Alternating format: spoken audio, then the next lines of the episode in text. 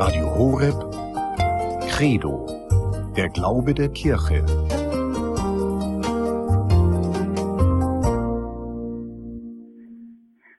Grüß Gott und guten Abend in der Credo-Sendung bei Radio Horeb und Radio Maria. Am Mikrofon begrüßt Sie Veronika Ruf. Paulus, das Schwert des Glaubens, heißt es heute wieder mit Pfarrer Winfried Abel aus Fulda. Wir sind beim siebten und letzten Teil der Reihe angelangt. Dieser Teil trägt den Titel Einswerden mit Jesus. Wer in Christus ist, ist eine neue Schöpfung, so sagt der Apostel Paulus. Und von sich selbst sagt er, Christus lebt in mir. Er in Christus, Christus in ihm. Daraus lässt sich eine ganze Theologie der Einheit entwickeln. Einheit ist das Heilmittel für unsere oft so zerrissene und gespaltene Welt.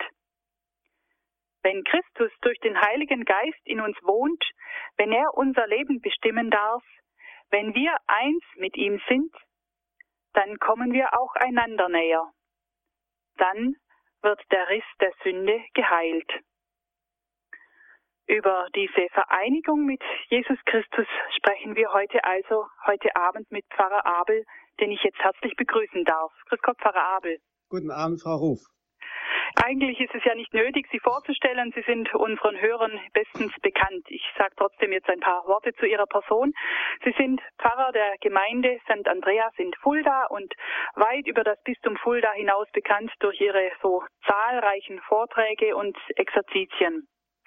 Die Verkündigung des Wortes Gottes, das ist Ihr besonderes Charisma.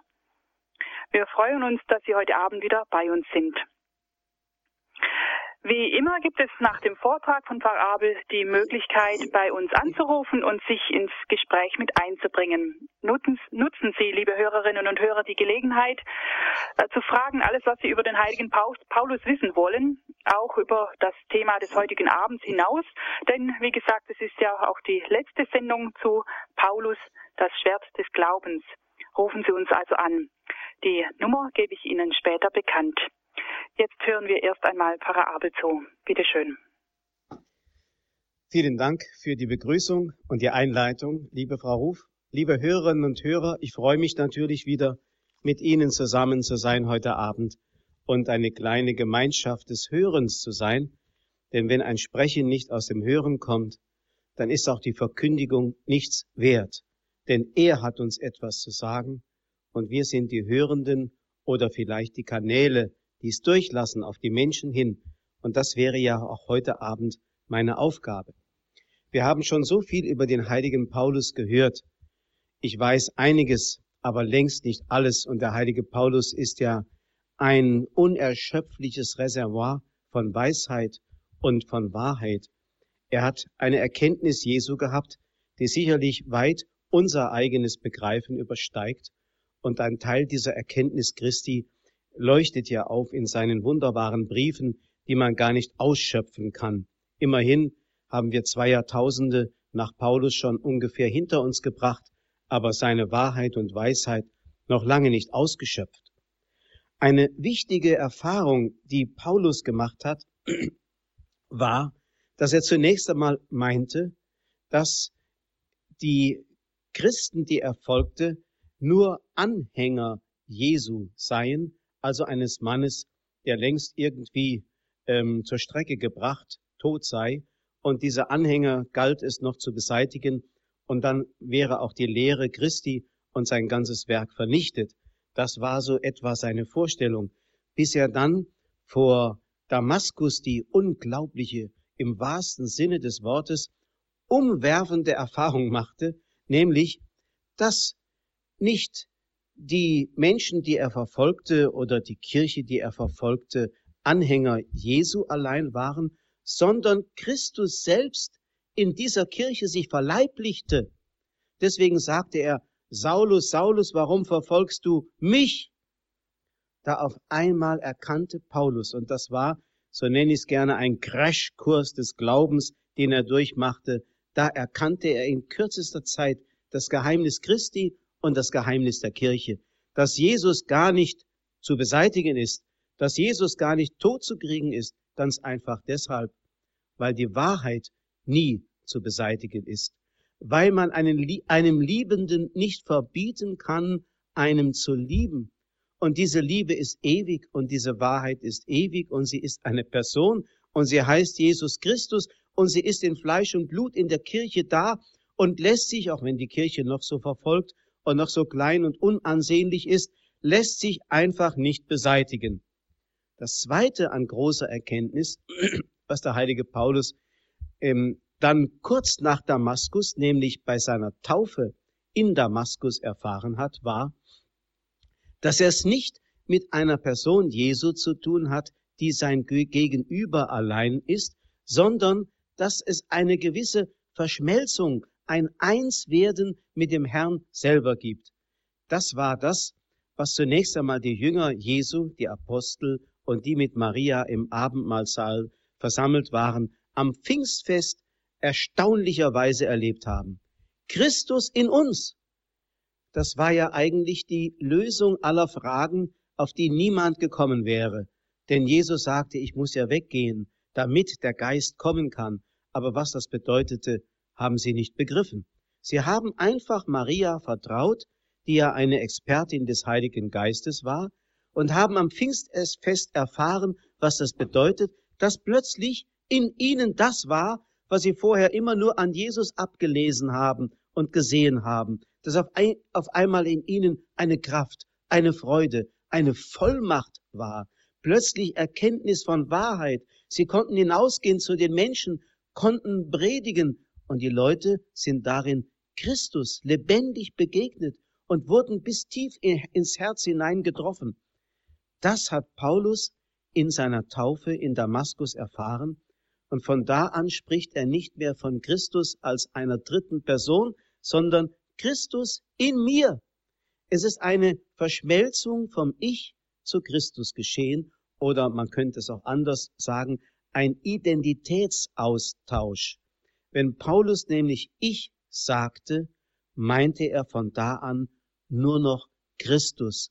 Denn Christus war seine bestimmende Mitte, das Wesen seiner neuen Personalität nach der Taufe als neuer Mensch geworden. Deswegen sagt er, nicht mehr ich lebe als Ego, als alter Ego, sondern als Christus. Er lebt in mir. Im Galater, Galaterbrief Kapitel 2. Oder wenn er im vierten Kapitel desselben Galaterbriefe schreibt an die Gemeinde, für euch, meine Kinder, erleide ich von neuem Geburtswehen, bis Christus in euch Gestalt annimmt. Also das heißt, die Evangelisation besteht darin und kommt darin zum Ziel, dass jemand so Christus in sich aufnimmt, dass Christus in ihm eine neue Gestalt annehmen kann und dann in der jeweiligen Gestalt der jeweiligen Person zutage treten kann, so dass tatsächlich Christus sich vertausendfacht in verschiedenen Gestalten. Deswegen hat ja auch Papst Benedikt einmal gesagt, Wege zu Gott gibt es so viele, wie es Menschen gibt. Man könnte das auch so sagen, Verleiblichungen Christi gibt es so viele, wie es Menschen gibt, die ihn einlassen in ihr Leben, die glauben an ihn und sich glaubensvoll ihm übergeben. Oder wenn er im Römerbrief schreibt, jetzt gibt es keine Verurteilung mehr für die, welche in Christus Jesus sind. Ja, so wie man Christus nicht mehr verurteilen kann, so kann man den nicht mehr verurteilen, der in Christus ist. Hier kommt ein etwas neuer Aspekt hinzu. Nicht nur Christus in uns, sondern wir in Christus. Also wir ein Glied an einem neuen Leib, der Christus heißt, der von neuen, der uns mit neuen Kräften und mit einer neuen Geistigkeit durchströmt. Und im Epheserbrief noch, im vierten Kapitel, da heißt es, so sollen wir alle zur Einheit im Glauben und in der Erkenntnis des Sohnes Gottes gelangen, damit wir zum vollkommenen Menschen werden und Christus in seiner vollendeten Gestalt darstellen. Diese Stelle ist rätselhaft, aber wichtig. Wir alle, die verschiedenen Gläubigen, Getauften, sollen zu zum vollkommenen Menschen werden. Das heißt nicht zu verschiedenen vielartigen, vollkommenen Menschen, sondern zu einem einzigen. Das heißt, die Kirche ist wirklich ein Leib. Wir sind ein Teil davon. Wir sind als Individuen eigentlich nichts. Aber in Verbindung mit ihm und der ganzen Kirche sind wir alles. So werden wir zu einem vollkommenen Menschen und können Christus in unserer Einheit, und die Einheit ist, ist die Voraussetzung dafür, in seiner vollendeten Gestalt darstellen. Deshalb, solange die Kirche getrennt und gespalten und weiß Gott wie in verschiedene Fraktionen aufgeteilt ist, wird das Christusbild in dieser Welt entstellt und kann nicht in der Vollkommenheit in Erscheinung treten, in der er eigentlich den Menschen sichtbar werden möchte. Deshalb ist die Einheit der Kirche ein gewaltiges Postulat, das es zu erfüllen gilt. Worum geht es im letzten? Im letzten geht es um das, was wir theologisch die Sakramente nennen. Was heißt das eigentlich? Sakramente. Also Sakramente sind, sagen wir zunächst einmal, Heilmittel. Heilmittel. Diese setzen voraus, dass da irgendein unheiler Zustand eben bei diesen Menschen ist. Zum Beispiel wenn wir eins sein sollten in Christus, was ja unser Heil und die Heilung des Leibes wäre, ist der kranke Zustand das Getrenntsein der Glieder und vielleicht auch das Verfeindetsein der Glieder und das Sündigsein der Glieder. Das heißt, wenn es eine Sünde und eine Trennung von Gott nie gegeben hätte, dann bräuchte es natürlich auch nicht die Sakramente, dann bräuchte es nicht Christus als das Heilmittel. Denken Sie daran, dass das Wort Heilmittel auf Griechisch Pharmakon heißt und dasselbe Wort mit einem etwas anderen Endung Pharmakos heißt auf Griechisch der Sündenbock. Jesus Christus ist Heilmittel und Sündenbock zugleich, Sündenbock zugleich geworden. Und damit hat er eigentlich als Gott und Mensch, hat er die sakramentale Ordnung gestiftet und diese sakramentale Ordnung wird in der Kirche sichtbar und ähm, führt das Werk Christi fort, so dass die Kirche das Heilmittel wiederum für die ganze Welt ist. So wie Jesus einmal sagt, eine kleine Handvoll Sauerteig kann den ganzen ungesäuerten Teig durchsäuern. Das ist die Aufgabe der Kirche, Heilung zu bringen. Also, wenn der heilige Paulus von Sakramenten spricht, das heißt, diesen Ausdruck gebraucht er nicht einmal, dann spricht er das in einem Selbstverständnis ähm, von seiner Erfahrung aus dem Glauben, aus dem Leben der Gemeinde und der Kirche, wie er es vorgefunden hat und durch den Heiligen Geist erfüllt dann eben auch praktizieren konnte. Aber es gab ja noch keinen Katechismus. Von einer Siebenzahl der Sakramente war damals noch gar keine Rede. Man nannte einfach das heilende Wirken Gottes in dem Menschen ein Mysterium, ein Geheimnis. Und das Wort Mysterion, das griechische Wort, ist die Entsprechung zu dem lateinischen Wort Sakrament. Es geht wesentlich um Heilung. Wir könnten alle Sakramente, aber dazu haben wir heute Abend keine Zeit, wir könnten einmal alle Sakramente durchgehen und werden immer den Aspekt der Heilung dabei finden. Er ist das Wichtigste dabei. Paulus stellt also die Sakramente der Kirche in den Zusammenhang mit der Sünde, also mit dem, was Unheil und krank macht. Die Sakramente dienen der Heilung und dem Aufbau, dem Wachstum der Kirche. Also zunächst einmal das Phänomen der Sünde wo hat sie ihren Ursprung? In diesem Zusammenhang kommt der heilige Paulus auf diese Parallele zu sprechen. Adam, der für alle gesündigt hat und durch den alle gesündigt haben gewissermaßen, und Christus, den zweiten Adam, durch den alle das Heil gefunden haben. Deswegen schreibt Paulus im Römerbrief, durch einen einzigen Menschen kam die Sünde in die Welt und durch die Sünde der Tod. Und auf diese Weise gelangte der Tod zu allen Menschen, weil alle gesündigt haben. Das heißt also, es gibt so etwas wie eine Solidarität. also eine Schicksalsgemeinschaft unter den Menschen. Was der erste Mensch war und getan hat, das wirkt sich auch heute noch am Menschheitsleib aus, der ja eine gewaltige Geschichte hat, solange es Menschen auf der Erde gibt. Wir wissen ja nicht, wie der Urmensch ausgesehen hat, aber solange es Menschen auf der Erde gibt, gibt es diesen sich aufbauenden Leib der Menschheit, zu dem auch wir gehören. Das heißt, keiner lebt für sich und gesondert von den anderen, sondern wir sind alle Teil eines Ganzen, dennoch Individuen und dennoch in einer tiefen Verbundenheit als Kirche mit Christus. Also die Erbsünde erklärt sich allein durch diese Solidarität und Einheit des Menschenleibes von Adam bis zum letzten Menschen, der je auf dieser Erde leben wird. Die moderne Theorie der Evolution hat keinen Platz weder für die Sünde noch für die Erlösung, denn Evolution ist einfach Schicksalhaftigkeit. Wenn dann die Menschen irgendetwas Böses tun, dann ist es höchstens so etwas wie ein artgemäßes Handeln, das einfach ihnen so zugedacht worden ist oder zugekommen ist. Dennoch gibt es eine Erfahrung, die der heilige Paulus im Römerbrief beschreibt. Ich möchte das Gute verrichten und spüre zugleich den Drang, das Gegenteil zu tun. Ich weiß, dass in mir, das heißt in meinem Fleisch, nichts Gutes wohnt. Das Wollen ist bei mir vorhanden, aber ich vermag das Gute nicht zu verwirklichen. Denn ich tue nicht das Gute, das ich will, sondern das Böse, das ich nicht will. Und dann dieser Seufzer, ach, wer befreit mich aus diesem Leib der Sünde? Dennoch, der heilige Paulus hängt nicht dieser platonischen Theorie an, dass Leib, der Leib ein Gefängnis der Seele wäre.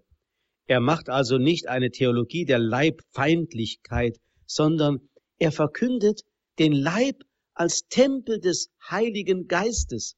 Das heißt also, es gibt zwar in diesem Leib etwas, das zum Bösen geneigt ist, unsere Triebe, die immer noch nicht von uns in Freiheit beherrscht werden. Das heißt, dieser Dissens im dreifaltigen Menschen zwischen Geist, Seele und Leib ist immer noch da bei uns, weil wir immer noch nicht ganz geheilt sind. Aber schon sind wir durch die Taufe Tempel des Heiligen Geistes und deshalb ist unser Körper und unser Leib so unglaublich wichtig und heilig.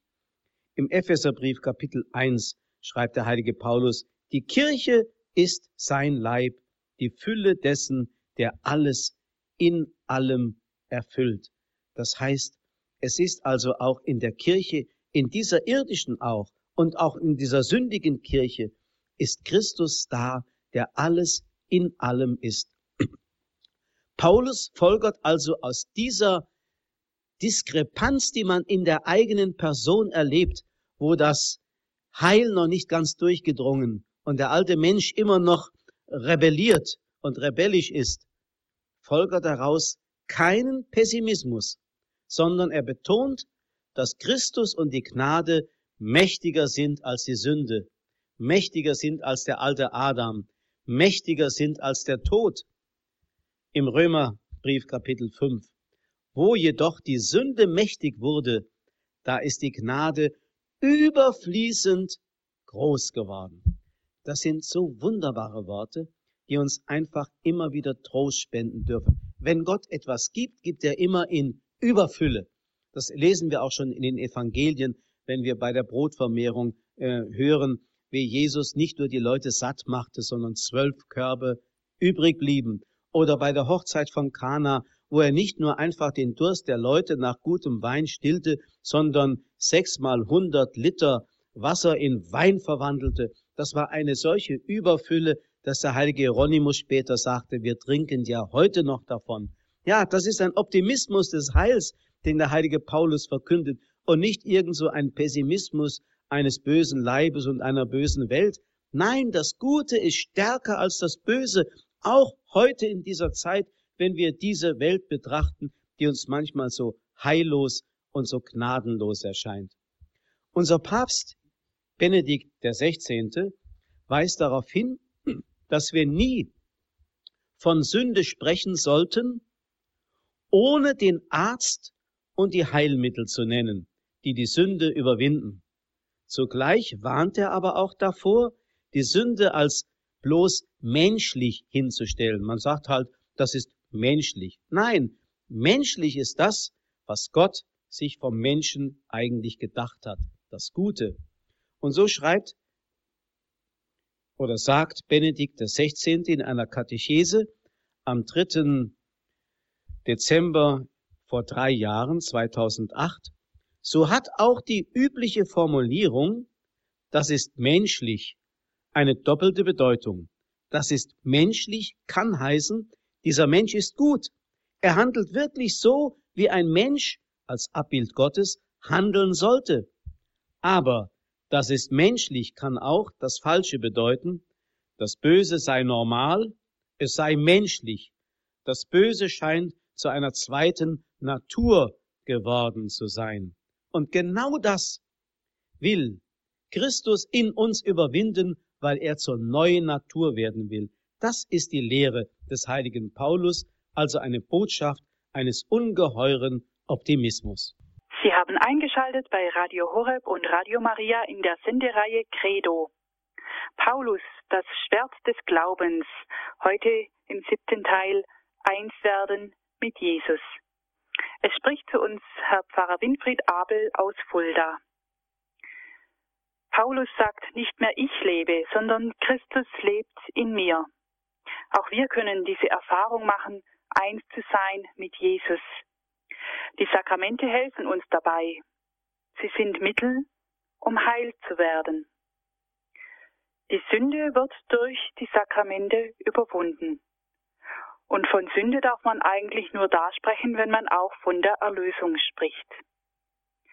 Hören wir weiter Pfarrer Abel. Ja, liebe Hörerinnen und Hörer, es ist ja ganz spannend und frohmachend, wenn wir die Botschaft des heiligen Paulus, die nichts anderes ist als Verkündigung der Wahrheit Christi, betrachten. Wir erkennen einen unglaublichen Optimismus, der daraus strömt, und diesem Optimismus ist die Kirche verpflichtet bis in den heutigen Tag. Ich erinnere mich, als vor wenigen Jahren, es war noch unter der Ära des Bundeskanzlers Helmut Kohl, einmal die Kirche, äh, die deutschen Bischöfe in Klagelieder ausbrachen über die bösen Zeiten von heute und die schlechte Politik oder ich weiß nicht was. Und damals sagte der Bundeskanzler Helmut Kohl, wenn schon die Kirche anfängt, in Pessimismus zu machen und Klagelieder zu singen, ja, wer soll dann noch in diese Welt hinein Hoffnung tragen können? Und genau das ist es ja. Die Botschaft der Heiligen Schrift, die Botschaft Christi, die der heilige Paulus sich zu eigen gemacht hat, ist eine Botschaft der Hoffnung. Es gibt bei Paulus also nicht den im Altertum zu seiner Zeit verbreiteten Dualismus. Unter Dualismus versteht man, dass man davon ausgeht, dass es ein Prinzip des Guten gibt, von Ewigkeit, und ein Prinzip des Bösen auch von Ewigkeit, dass also Gott und der Teufel ebenbürdige Partner sind, nur der eine auf der Seite des Guten, des Lichtes und der andere auf der Seite der Finsternis. Aber das ist falsch.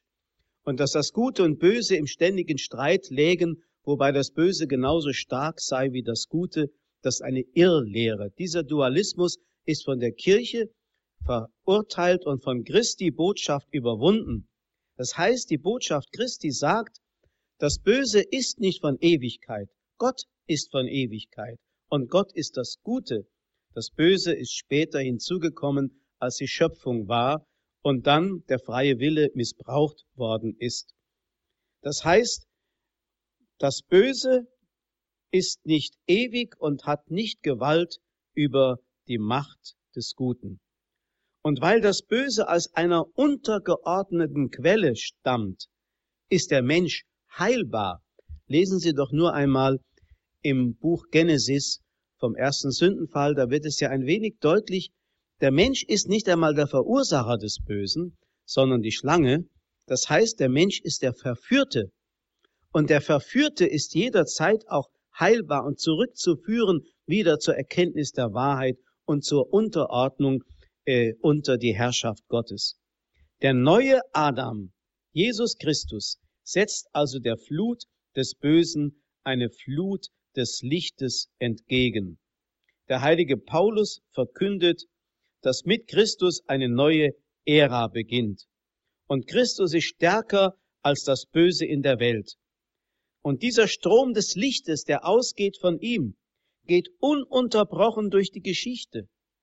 Man betrachte das nur an dieser weißen, hellen Linie, die durch alle Generationen seit Christus bis in die heutige Zeit geht, nämlich die großen Gestalten der Heiligen, die zu jeder Zeit, in jedem Jahrhundert und in allen, ähm, in allen Generationen und in allen Ländern einfach da sind. Oft verborgen, aber doch da. Die Heilung bedeutet also, wie Paulus sagt, Christus ist ein neuer Anfang in der Geschichte der Welt und in der Geschichte der Menschheit. Wie gelangt nun dieser Strom des Lichtes auch in mein Leben hinein? Zunächst einmal darf man sich vielleicht das Bild vor Augen halten von einem umweltverschmutzten Tümpel, der voller Giftstoffe, voller Chemikalien ist, wo der ganze Abfall der Menschen hineingeworfen ist und dass dort weder ein biologisches Leben sein kann, noch das Wasser genießbar sein kann. Wie könnte man einen solchen biologisch toten Tümpel wieder zum Leben erwecken? Ganz einfach dadurch, dass man einen Gebirgsquell anschließt, der langsam da hineinrinnt mit seinem klaren, sauberen, heilen Wasser. Aber das ist ein Prozess, der lange dauert. Vielleicht nach einem Jahr sieht man erste Erfolge. Das Wasser er hat etwas von seinem trüben Zustand verloren. Es wird etwas klarer. Nach fünf Jahren ist vielleicht sogar schon erreicht, dass die Hälfte des Wassers gereinigt, die andere Hälfte noch schmutzig ist. Vielleicht nach 15 oder 20 Jahren ist auf einmal durch den beständigen Einfluss des reinen Wassers der ganze Tümpel wieder so rein, dass man bis auf den Grund schauen kann und die Fische wieder dort ihr Leben haben und ihren Lebensraum und die Pflanzen wieder wachsen können. Solch eine Kläranlage ist das Erlösungswerk Christi. Von da an fließen die Ströme des lebendigen Wassers hinein in die Kirche durch die verschiedenen Kanäle, die wir Sakramente nennen. Da gibt es große Kanäle, das wären vielleicht so etwa die sieben Sakramente, die wir kennen, aber auch die vielen kleinen Röhren und Kapillaren bis ins Feinste verästelt, fließen in diese Welt, in diese Menschheit hinein und heilen langsam und beständig diesen trüben Sud der Sünde und des Bösen und machen daraus wieder eine klare, äh, ein klares Wasser, in dem der Mensch wieder zu Hause sein kann und geheilt sein kann. Wie gelangt nun dieser Strom des Heiligen Geistes, der am Pfingstfest in diese Kirche hineingeflossen ist, zu mir? Nach dem heiligen Paulus auf drei verschiedene Weisen. Zunächst einmal von der Verkündigung des Wortes und dem Hören des Wortes, wobei wir wiederum davon ausgehen dürfen, dass das Wort Gottes ein Sakrament ist.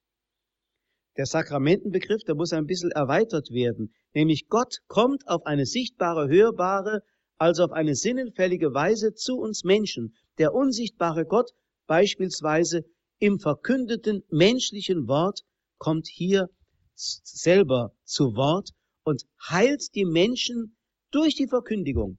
Das hat es übrigens oft gegeben bei großen Gestalten der Kirche, heiligen Verkündern des Wortes, dass während sie predigten, Menschen geheilt wurden, ohne dass das intendiert war. Einfach durch das gläubige Hören des Wortes konnten Menschen auch körperlich und seelisch geheilt werden. Der Glaube kommt vom Hören, sagt der heilige Paulus ganz deutlich, und deswegen ist es wichtig, dass es einen Verkünder gibt und dass es einen Hörer gibt.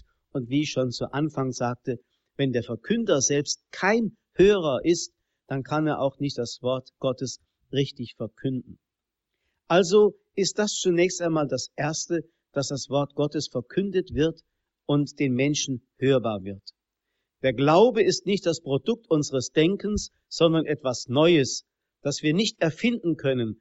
Von Gott eine hervorgebrachte Neuheit. Wir dürfen bei allem, was der Heilige Geist wirkt, immer von Neuheit sprechen. Ich pflege gerne den Leuten zu sagen, wenn sie morgens aus dem Bett aufsteigen und sich an den Frühstückstisch setzen wollen und wollen wissen, was gibt es Neues in der Welt, dann greifen Sie bitte nicht zur Zeitung. Da steht nämlich das drin, was gestern war. Wenn Sie das Allerneueste wissen wollen, greifen Sie zum Wort Gottes, zur Heiligen Schrift.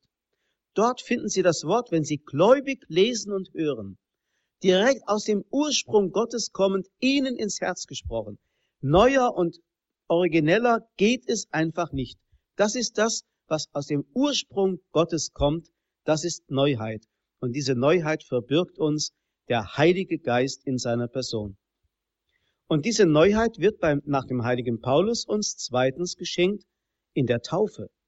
Also zunächst Verkündung des Wortes, ich gelange zum Glauben. Der Glaube ist die Voraussetzung wieder für die Taufe. Im Brief an die Römer schreibt der heilige Paulus, wisst ihr denn nicht, dass wir alle, die wir auf Christus Jesus getauft wurden, auf seinen Tod getauft worden sind? Wir wurden mit ihm begraben durch die Taufe auf den Tod und wie Christus durch die Herrlichkeit des Vaters von den Toten auferweckt wurde, so sollen auch wir als ein, als neue Menschen leben. Also wir sollen der neue Mensch werden insgesamt. Wir sind getauft worden, das ist auch wichtig. Es geht hier um ein Passivum. Es geschieht etwas an uns oder wir lassen es an uns geschehen, weil es nicht in unserer Macht ist. Gott teilt sich mit. Keiner kann sich selber taufen. Die Kirche schenkt diese Neuheit, Glauben und Taufe. Und ohne Kirche gibt es kein Christsein. Also Christsein bedeutet, ich bin Christus. Die Taufe ist also mehr als eine bloße Waschung. Natürlich Sünden werden abgewaschen, das Bild gilt immer noch heute, aber sie ist Tod und Auferstehung. Es ist eine lebendige Teilhabe am Schicksal Jesu. Und das wird sich natürlich nicht einfach nur in einer zeremoniellen ähm, Handhabe oder in einem zeremoniellen Akt, wie das eben in der Sakramentenspendung geschieht, ähm, alles äh, ereignen, sondern es ist ein Prozess, der das ganze Leben betrifft. Unser ganzes Leben ist Teilhabe am Schicksal Jesu, Tod und Auferstehung. Deshalb gibt es auch bei Christen, die getauft sind, noch das Leiden. Deshalb gibt es bei den Christen, die getauft sind, auch noch das Sterben. Aber es gibt bei Christen, die getauft sind, auch die Auferstehung. Auch schon im diesseitigen Leben kann ich als dieser neue Mensch leben und die Auferstehungsherrlichkeit Christi erfahren sodass das Leiden auf einmal für mich eine ganz andere Qualität bekommt als bei einem, der eben diese Auferstehung nicht erfahren hat. Deshalb hat auch der alte Taufritus zur Zeit des Paulus und in der ersten Christenheit immer darin bestanden, dass, weil meistens ja erstmal die Hörer des Wortes getauft wurden, sprich die Erwachsenen, dass sie ganz eingetaucht sind in das Wasser und dann wieder aufgetaucht sind um das Sterben und das Auferstehen dadurch zu symbolisieren. Den alten Menschen hatten sie abgelegt, das heißt ihre Alltagskleider beiseite gelegt, sind, wie sie aus dem Mutterleib herausgekommen sind, nackt in das Wasser gestiegen, um zu zeigen, so komme ich es wieder neu geboren, aus Wasser und heiligem Geist belebt, aus dem Wasser hervor, und ich bekomme Christus angezogen in dem Symbol des weißen Kleides, das ich dann tragen darf als Zeichen der Neuheit, die mir in der Taufe geschenkt ist. Ein drittes, das der heilige Paulus nennt, wie also die Ströme des Lichtes und des Lebens zu mir kommen, das ist die Eucharistie. Von der Eucharistie spricht der heilige Paulus ja besonders im Korintherbrief. Eine große Ehrfurcht spricht aus den Worten, mit denen der heilige Paulus die Einsetzung der Eucharistie den Korinthern in Erinnerung ruft.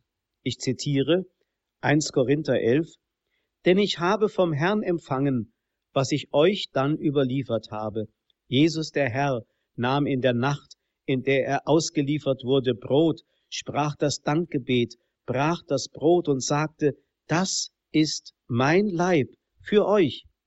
Tut dies zu meinem Gedächtnis. Ebenso nahm er nach dem Mahl den Kelch und sprach, dieser Kelch ist der neue Bund in meinem Blut. Tut dies, so oft ihr daraus trinkt, zu meinem Gedächtnis. Denn so oft ihr von diesem Brot esst und aus diesem Kelch trinkt, verkündet ihr den Tod des Herrn, bis er kommt. Also für ihn ist wichtig, die Eucharistie ist kein bloßes Mahl im üblichen Sinne, auch kein bloßes Liebesmahl, also eine Art Agape, wie man das damals nannt. Der heilige Paulus unterscheidet beides, wenn Sie das im Korintherbrief mal nachlesen, ganz präzise, um zu zeigen, passt auf, hier geht es um etwas qualitativ anderes. Für Paulus war die Eucharistie einfach die lebendige Einverleibung Christi, ein Teilhaben an seinem Leiden und Sterben in einer ganz besonderen Weise. Für ihn war auch die Eucharistie verständlicher als für die Apostel im Abendmahlsaal. Denn die Apostel im Abendmahlsaal konnten das Ganze überhaupt noch nicht im Blick haben. Johannes Paul II. hat das einmal in einer Enzyklika, glaube ich, erwähnt, wo er die Frage stellt, haben denn die Apostel im Abendmahlsaal begriffen, was da geschah? Haben sie das begriffen, was es bedeutete, wenn Jesus sagt, das ist mein Leib, das ist mein Blut? Und er kommt zu dem Ergebnis, nein, sie konnten das gar nicht begreifen, denn der hingegebene Leib und das vergossene Blut, das war ja erst am nächsten Tag auf Golgotha und selbst da haben sie es noch nicht begriffen, dass das die freiwillige Hingabe war und nicht ein erzwungener Tod, dass das die Liebe Gottes war, die sich ergoss über diese Welt. Das haben sie alles viel später durch den Heiligen Geist erfahren. Paulus aber hat hier schon das Ganze im Blick, während die Zwölfe noch nicht begriffen, was hingegebener Leib und vergossenes Blut bedeutete, er hat das Ganze im Blick. In den Einsetzungsworten Jesu hört der schriftkundige Paulus die Erfüllung der alttestamentlichen Erwartungen und Verheißungen des wahren und endgültigen Opfers. Deswegen ist der Tempelkult obsolet geworden, hinfällig geworden. Auf den konnte man in Zukunft verzichten, weil nun das endgültige Opfer im Christi Hingabe dargebracht war und in jeder Eucharistie neu auflebt und vergegenwärtigt wird. Gleichzeitig sieht Paulus in der Eucharistie die Verwirklichung des Geheimnisses der Kirche. Vereinigung mit Christus und Vereinigung untereinander. Deswegen schreibt er in demselben ersten Korintherbrief, ist der Kelch des Segens, über den wir den Segen sprechen, nicht Teilhabe am Blut Christi? Ist das Brot, das wir brechen, nicht Teilhabe am Leibe Christi? Ein Brot ist es, darum sind wir viele ein Leib, denn wir alle haben Teil an dem einen Brot. Merken Sie, liebe Hörerinnen und Hörer, wie der heilige Paulus hier in Bezug auf die Eucharistie etwas Wichtiges sagt, was auch die Taufe betrifft. Zwar ist die Taufe schon Einverleibung in Christus und Eingliederung in diesen großen Leib mit den vielen Gliedern. Dennoch wird in der Eucharistie dieses Werk der Vereinigung intensiviert und weitergeführt. Das heißt, der Taufprozess geht weiter in den anderen Sakramenten. Deswegen sind sie so wichtig. Oder das Bild wieder zu gebrauchen, das Gebirgswasser, das reine Gebirgswasser fließt und fließt und fließt, bis das ganze Ungereinigte endlich rein und heil ist. Papst Benedikt XVI., und damit möchte ich so langsam zum Schluss kommen, hat in einer Ansprache einmal gesagt, die Urkirche hat im Brot noch einen anderen Symbolismus entdeckt. Die um das Jahrhundert verfasste Lehre der zwölf Apostel enthält in ihren Gebeten die Aussage, wie dieses gebrochene Brot auf den Hügeln zerstreut war, gesammelt wurde und eins geworden ist, so möge deine Kirche von den Enden der Erde zusammengeführt werden in deinem Reich. Das aus vielen Körnern bereitete Brot, so fährt Benedikt XVI. fort, schließt auch ein Ereignis der Vereinigung ein. Das Entstehen des Brotes aus den gemahlenen Weizenkörnern ist auch ein Vereinigungsprozess. Wir selbst sollen aus den vielen, die wir sind, zu einem einzigen Brot, einem einzigen Leib. Jetzt dürfen Sie Leib mit AI oder mit EI schreiben, es ist immer dasselbe. Zu einem einzigen Leib werden, so sagt der heilige Paulus. So wird das Zeichen des Brotes zugleich für uns Hoffnung und Aufgabe. Soweit Benedikt XVI. Und mit diesen Gedanken möchte ich eigentlich jetzt diese Überlegung über das Einswerden mit Christus bei Paulus abschließen und es noch einmal in ein Gebet hineinfassen, das ich aus dem ersten Korintherbrief entnommen habe. Der Kelch des Segens, den wir segnen, ist er nicht Gemeinschaft mit deinem Blut, Jesus? Ist das Brot, das wir brechen, nicht Gemeinschaft mit deinem Leib, o Herr? Weil ein Brot sind wir viele ein Leib, denn wir nehmen teil an dem einen Brot, darum an deinem Leben. Darum soll keiner den eigenen Vorteil suchen, sondern immer den Vorteil des Nächsten. So mögen wir essen oder trinken oder sonst etwas tun. Herr, lass es geschehen, dass es immer zu deiner Ehre geschieht. Lass uns niemandem Anstoß geben, sondern in allen, zu, in allem, allen zu gefallen streben. Lass uns nicht den eigenen Vorteil suchen. Hilf uns, den Vorteil der vielen anderen im Auge zu haben, deren Heil und Wohl, damit alle Menschen gerettet werden können, weil du für alle gestorben bist. Amen. Sie hören Radio Horeb und Radio Maria in der Credo-Sendung. Wir beschäftigen uns heute mit dem heiligen Paulus. Pfarrer Winfried Abel aus Fulda hat uns nahegebracht, was es heißt, in der Theologie des Paulus eins zu werden mit Jesus Christus. Vielen Dank, Pfarrer Abel, für Ihren interessanten Vortrag. Ich möchte einhaken, gerade bei unserem Titel Eins werden mit Jesus, so heißt ja unsere Sendung, und möchte zunächst beim heiligen Paulus bleiben. Wissen wir etwas von ihm, wo er selbst sich am meisten in seinem Leben eins gefühlt hat mit Christus? Sie haben ja schon mal sein Bekehrungserlebnis angesprochen. War es das oder gab es noch andere Momente? Wissen wir da was von ihm? Es gibt sicherlich noch andere Momente. Er, der heilige Paulus ist eigentlich in Bezug auf seine eigene Person ziemlich bescheiden gewesen. Das heißt, er hat also über die Erkenntnisse, Erlebnisse oder mystischen Erfahrungen, die er, die er mit Christus hatte, hat er selten geredet.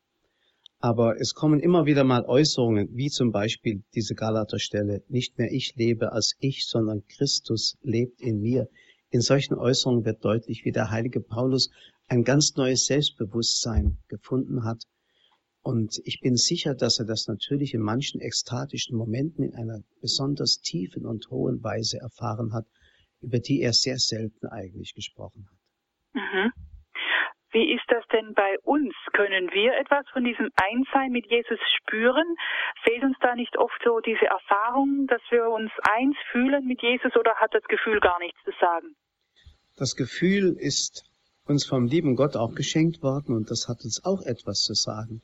Nur ich habe das ja schon erwähnt, durch den Sündenfall und durch dieses Geschädigtsein der menschlichen Natur ist die Dreifaltigkeitsstruktur des Menschen, Leib, Seele, Geist, so auseinanderklaffend, dass man sich nicht mehr auf all diese äh, Komponenten so verlassen kann. Das Gefühl widerstrebt manchmal dem Verstand und der Verstand dem Gefühl wenn ich nur dem Gefühle folge, dann kann ich manchmal unvernünftig handeln und wenn ich nur der Vernunft folge, dann kann ich vielleicht auch das Falsche tun. Aber es gibt wirklich manchmal von Gott geschenkte Erfahrungen, die das Gefühl mit, mit hineinnehmen. Eine ganz tiefe Liebe zum Beispiel oder beim Empfang der heiligen Kommunion eine, ein, ein, ein Gespür von einer Einheit, ein Durchdrungensein, einem Überflutetsein von der Liebe Gottes, die einem durchdringt, da spielt das Gefühl auch mit und das ist nicht einfach nur Trug und Wahn, sondern hat etwas mit einer echten Erfahrung zu tun. Ähm, aber eigentlich geht dann doch das Einswerden mehr dann über den Willen, oder? Da merke ich mal zumindest, äh, wenn ich nicht eins bin mit ihm, wenn ich denke, ja, Gott könnte das und das von mir wollen, ich will aber etwas ganz anderes. Wie, wie spielt da der Wille rein? Also der Wille ist zwar auch irgendwo im Hintergrund wichtig, aber nehmen wir doch einfach mal einen ganz schlichten Vorgang.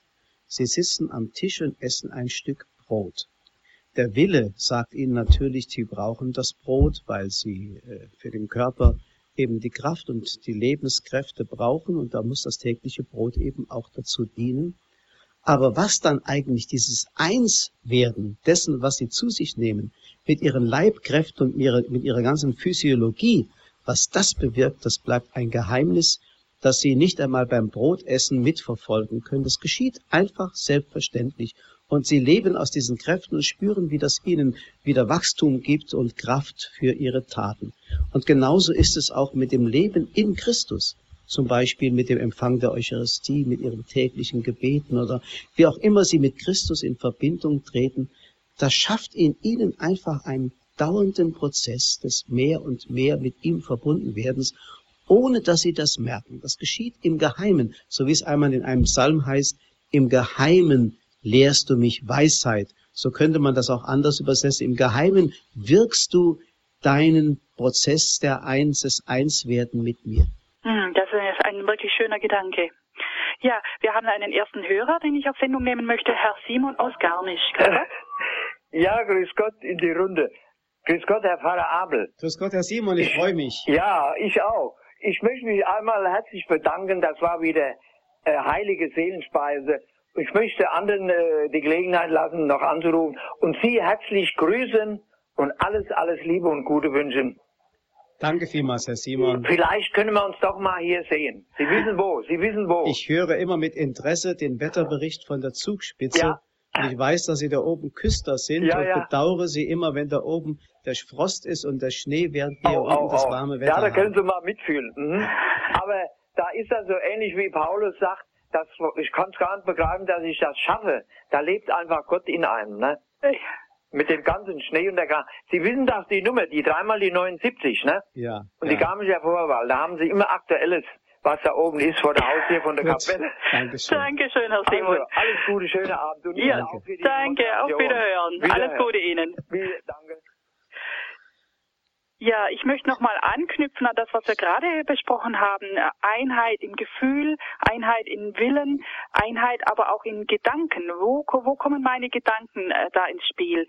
Wenn ich Gottes Gedanken denke, dann bin ich wohl eins mit ihm, oder? Ja, das kann man einüben. Da spielt natürlich auch der Wille wieder eine Rolle. Es gibt so eine Einübung der Synchronisation des, des Willens des Menschen mit dem Willen Gottes. Der berühmte Pater Maximilian Kolbe, der ja inzwischen heilig gesprochen wurde, der hat einmal gesagt, es gibt eine Formel der Heiligkeit. Und wer, diese Formel ist ganz leicht zu verstehen und im Grunde auch leicht anzuwenden. Und die Formel besteht in einem kleinen W, dem Gleichheitszeichen und einem großen W. Das kleine W steht für den Willen des Menschen, das große für den Willen Gottes und wenn beide total übereinstimmen, dann bin ich heilig. So, wie mache ich das jetzt aber? Das ist natürlich jetzt ein, ein Vorgang der Einübung. Zum Beispiel, Jesus würde sagen, halte die Gebote. Das ist zum Beispiel eine Möglichkeit, um mehr und mehr dem Denken Gottes nahe zu kommen. Wie lebt er? Wie, wie denkt er? Welches ist seine Wahrheit? Welches ist sein, sein Projekt über, die, über mein Leben? Wenn ich mich mehr und mehr an seine Gebote halte, desto mehr werde ich synchron auch mit seinem Willen, mit seinem Erkennen und werde mehr und mehr in ein Selbstverständnis des Denkens hineinwachsen, dass ich am Schluss lerne, mit den Augen Gottes zu sehen und mit dem Herzen Gottes zu lieben. Ja, danke schön. Wir haben noch eine Hörerin aus Coesfeld. Grüß Gott. Grüß Gott. Das, was Sie gerade zuletzt gesagt hatten, das hat mich sehr angesprochen dass wir das tun, was er gesagt hat. Er hat ja gesagt, der ist es, der mich liebt, der meine Worte hört und tut. Und dies Einswerden, denke ich, das sehen wir daran, dass wir Liebe in uns haben, ganz viel Liebe, so wie er das hatte, zu allen Menschen. Dass wir unterscheiden können zwischen dem Menschen und dem, was er tut. Dass wir nicht mehr verurteilen, sondern wirklich Liebe haben. Aber von uns selber schaffen wir das absolut nicht. Aber wenn wir ihm sagen, bitte Herr, verwandle mich. Und ich, ich möchte das so gerne. Er tut es wirklich. Er schenkt uns das. Und wenn wir, wenn wir Liebe in uns haben, habe ich gelesen, das können wir sehr gut testen, wenn wir mit jemand anders über einen Dritten sprechen und der geht aus dem besprochenen Gespräch äh, her besser hervor, als er vorher war. Dann ist das, dann sind, ist in uns Liebe. Wenn der aber schlechter rausgeht, dann sind wir auf der verkehrten Seite. Daran können wir erkennen, ob wir schon Liebe in uns haben. Ja. Mhm, danke, das ist ein sehr schöner Gedanke. Ja, Pfarrer Abel, möchten Sie darauf noch eingehen? Ja, ich meine, was unsere Hörerin eben sagte, das ist so eine kleine Regel der Unterscheidung der Geister und sicherlich sehr wichtig. Woran kann man erkennen, dass ich also schon so synchron bin mit Gott? Eben auch an solchen Feinheiten. Wie rede ich über andere Menschen? Wie denke ich über andere Menschen? Wenn ich jetzt nur das Beispiel Jesus zum Beispiel betrachte, werde ich immer erkennen, dass Jesus eher die Positivität im Menschen sieht als die Negativität. Und das wiederum erlöst den Menschen und befreit ihn auch zu einer besseren Selbsterkenntnis von dem, was eigentlich seine Würde ist. Und das ist die Art, wie Jesus mit Menschen umging in seinem Reden und Denken, und das sollten wir eben auch lernen. Mhm. Danke. Ich möchte nochmal darauf zurückkommen, auf einen äh, Gedanken, den Sie ganz am Anfang gesagt haben. Sie sprachen von der Verschmelzung mit Christus, also diese Eins, dieses Einswerden mit Christus bis zu diesem Punkt äh, einer Verschmelzung.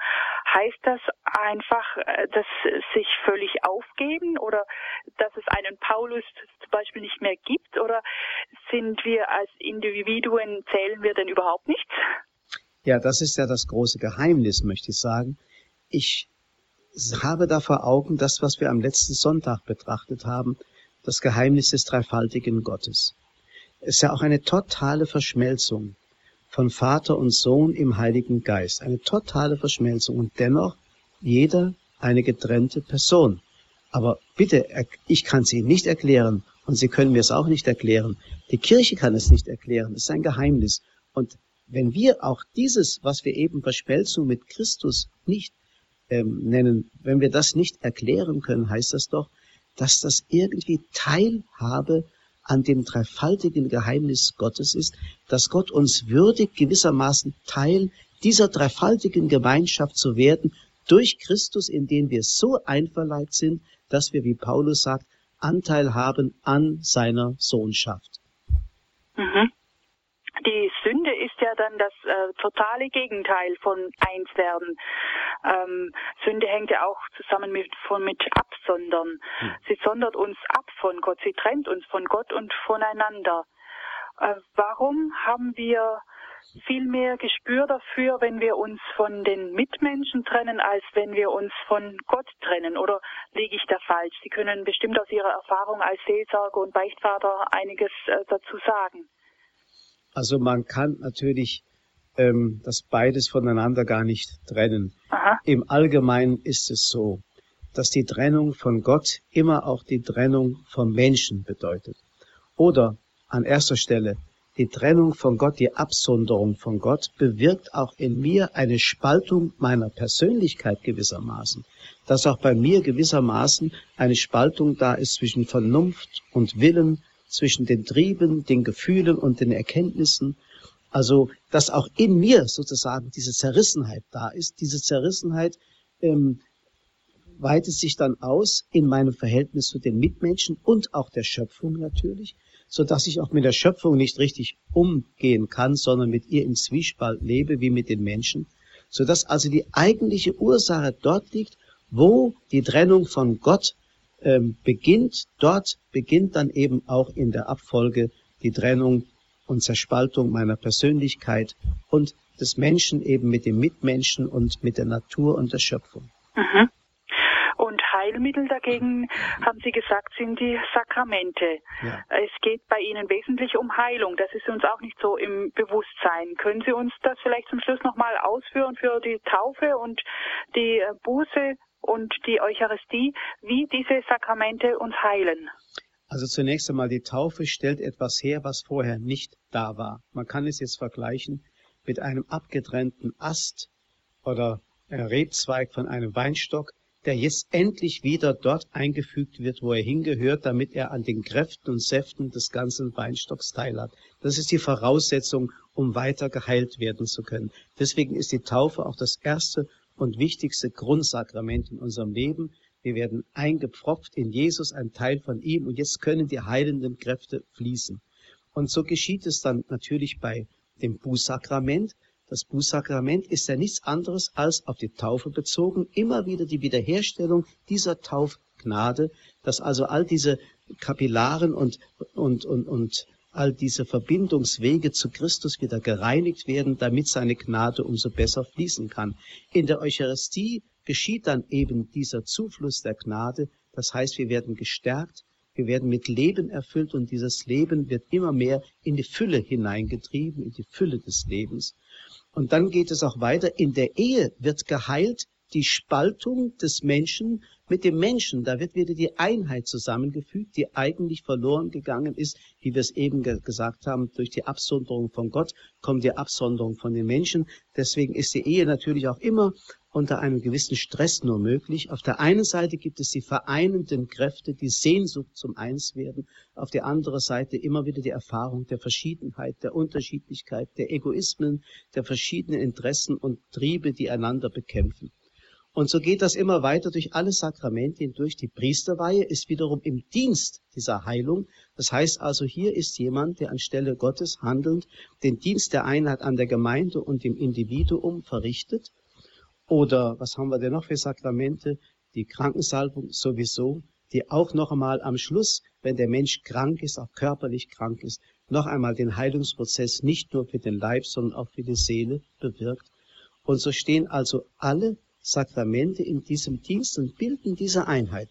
Man kann sagen, die Kirche ist wie das kostbare Salbgefäß, das Christus füllt mit diesen Kostbarkeiten der, der Heilmittel, die er für die Menschheit äh, uns äh, flüssig gemacht hat durch seinen Kreuzestod, so dass es reicht, um alle Menschen und wenn nötig sogar die Hölle erlösen würde und reinigen würde, wenn natürlich diese äh, von Gott getrennten es wollten der freie Wille wird natürlich nie von Gott übergangen.